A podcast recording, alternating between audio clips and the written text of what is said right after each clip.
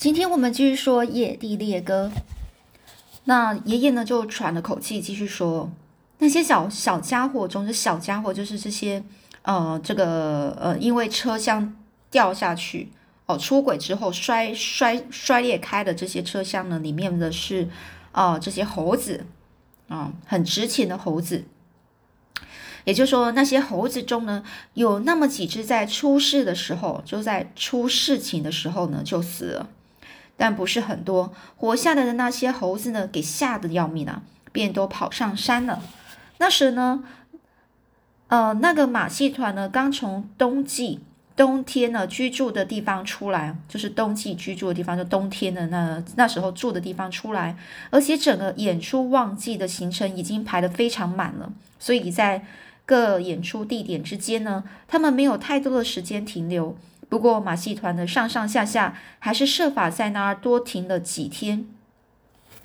他们除了大约三十只猴子没有抓到外，其他的都给抓回去了。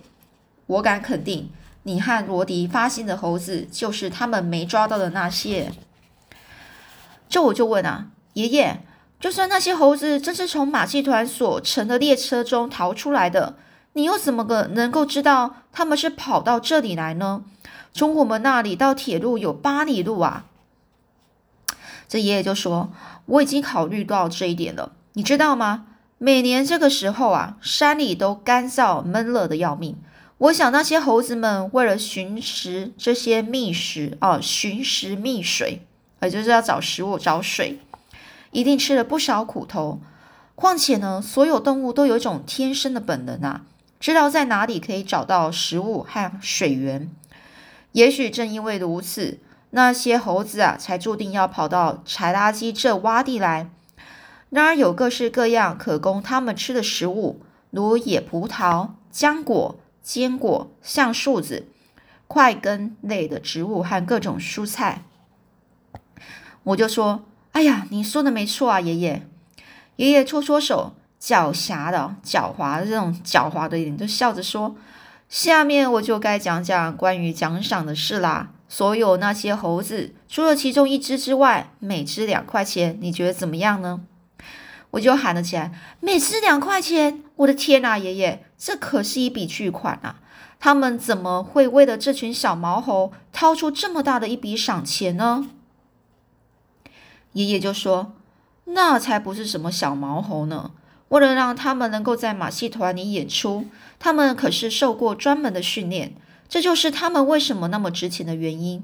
训练一只猴子要花很长的时间，这方面的事你还很少听说吧？不过眼下你还忽略了一件很重要的事。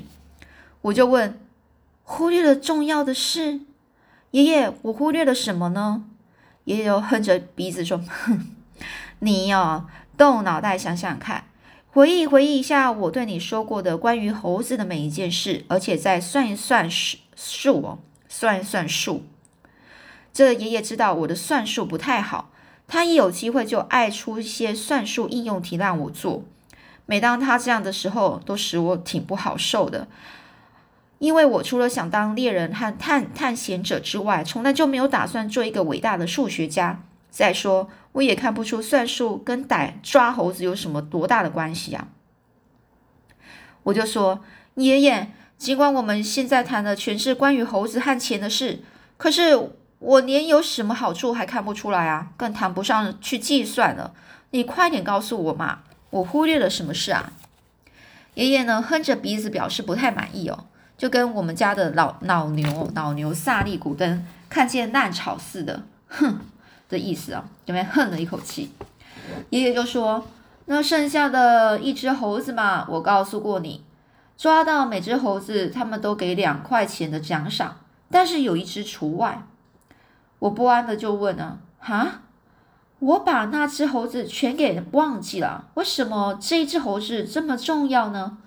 这爷爷就说：“重要，那是所有要抓的猴子中最重要的一只啊。”这一只的价值呢，相当于和它体重那么重的黄金。他们为了抓到这一只啊，出了一百块钱的奖赏呢。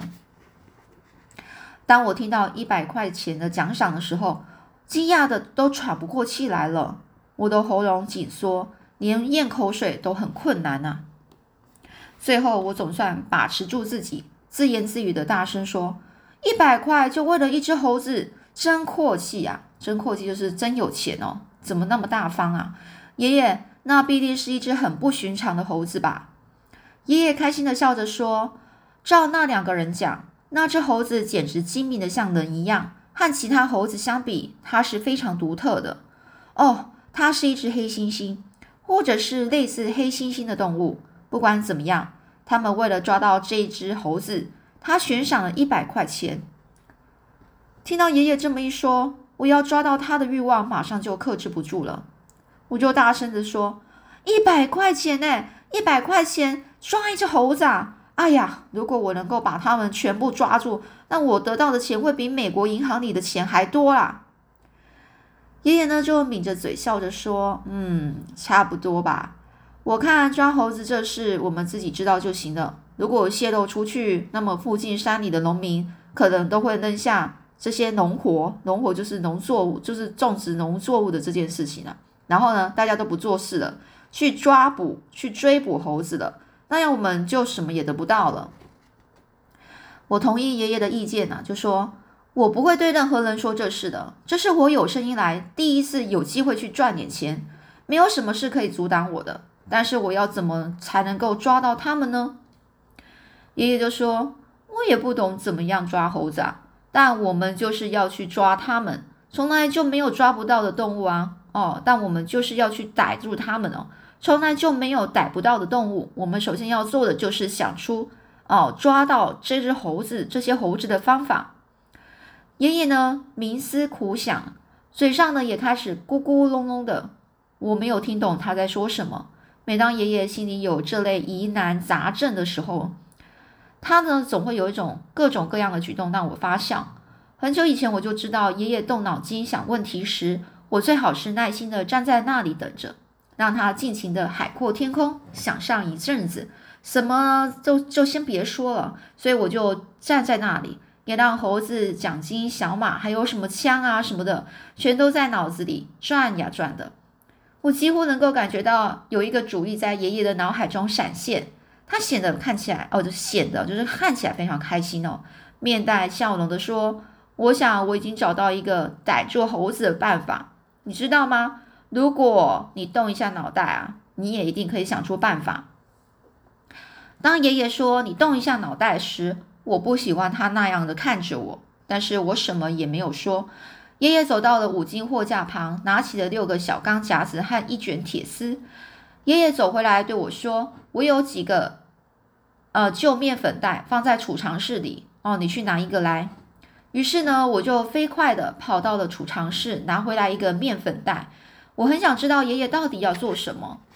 爷爷把那个软布料做的这个旧面粉袋摊上，摊在这个摊在这个柜台上，拿起了一把剪刀，开始把它剪成一些大约两寸宽的长布条。他拿起一个夹子，双手将弹簧给撑开。现在你拿铁丝来把弹簧绑住。要绑紧才好，以便能够控制住弹簧啊。于是呢，我拿着铁丝开始按照爷爷讲的办法给绑弹簧哦。我是那么的兴奋和激动啊，一次没有办法把事情做好做好。有一次呢，我甚至把爷爷的一个手指也绑到这个弹簧上了。爷爷就大喊说：“哎呀，别着急呀，别把我的手指割断啊！我们有足够的时间，那些猴子不会跑掉的。”我搂着他粗糙的手指就说：“哎呀，对不起，爷爷，我老想着那些猴子和那一大笔钱，我心里啊真的太激动了，所以什么都做不好。哎，如果我把他们都抓住了，我会比洛克菲勒财团的大财主还要有钱。”爷爷呢是哈哈大笑说：“这个我可不太清楚，可是我知道这个洛克洛克菲勒财团的大财主。”非常非常非常的有钱的。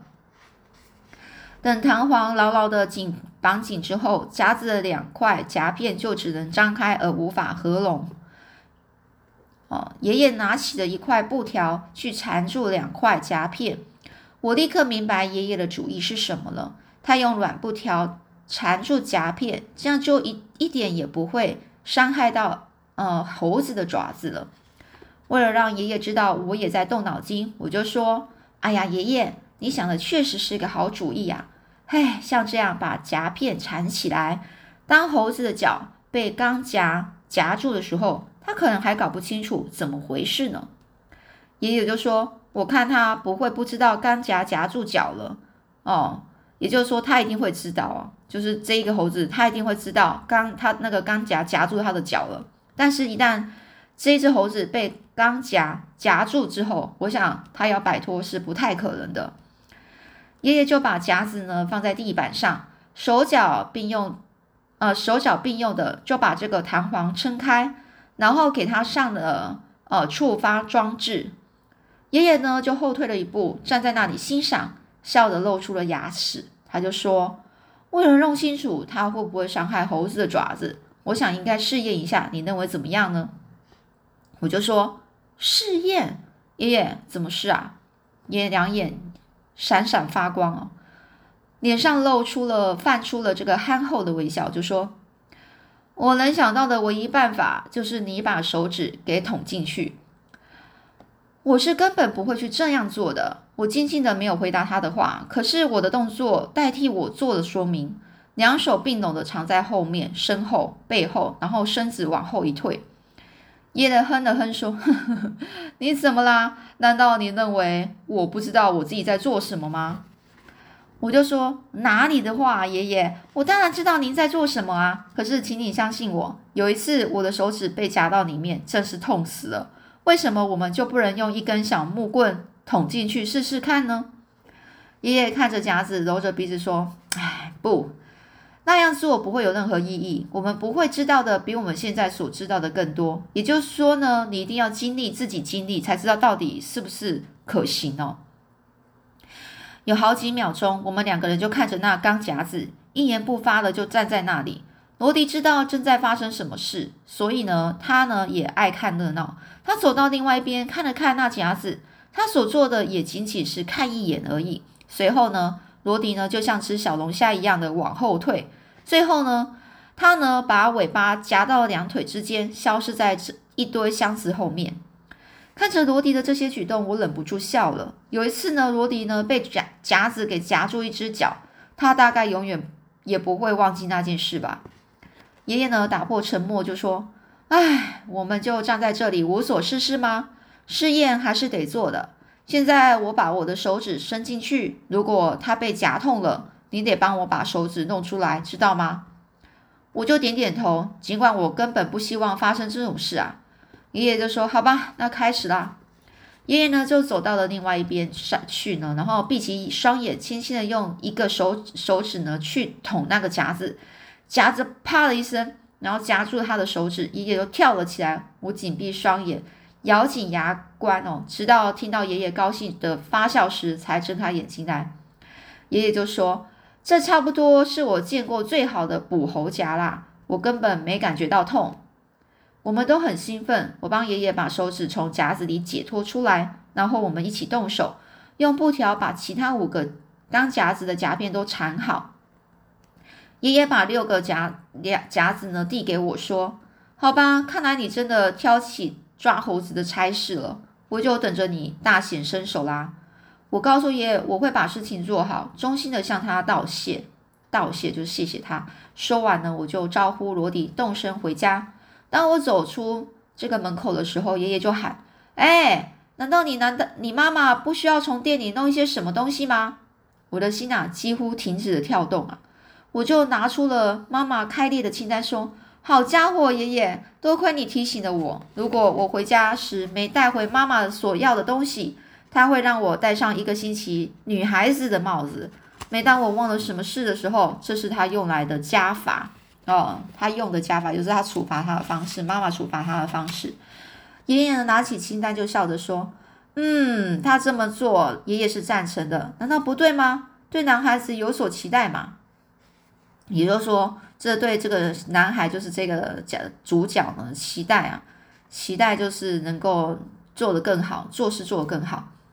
我呢没说什么，也没有必要说啊，因为爷爷知道我是多么了解他。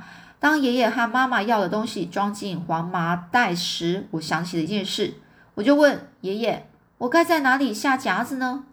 哦，这爷爷就说：“我想要是我，我会到你们发现猴子的那个地方布设夹子。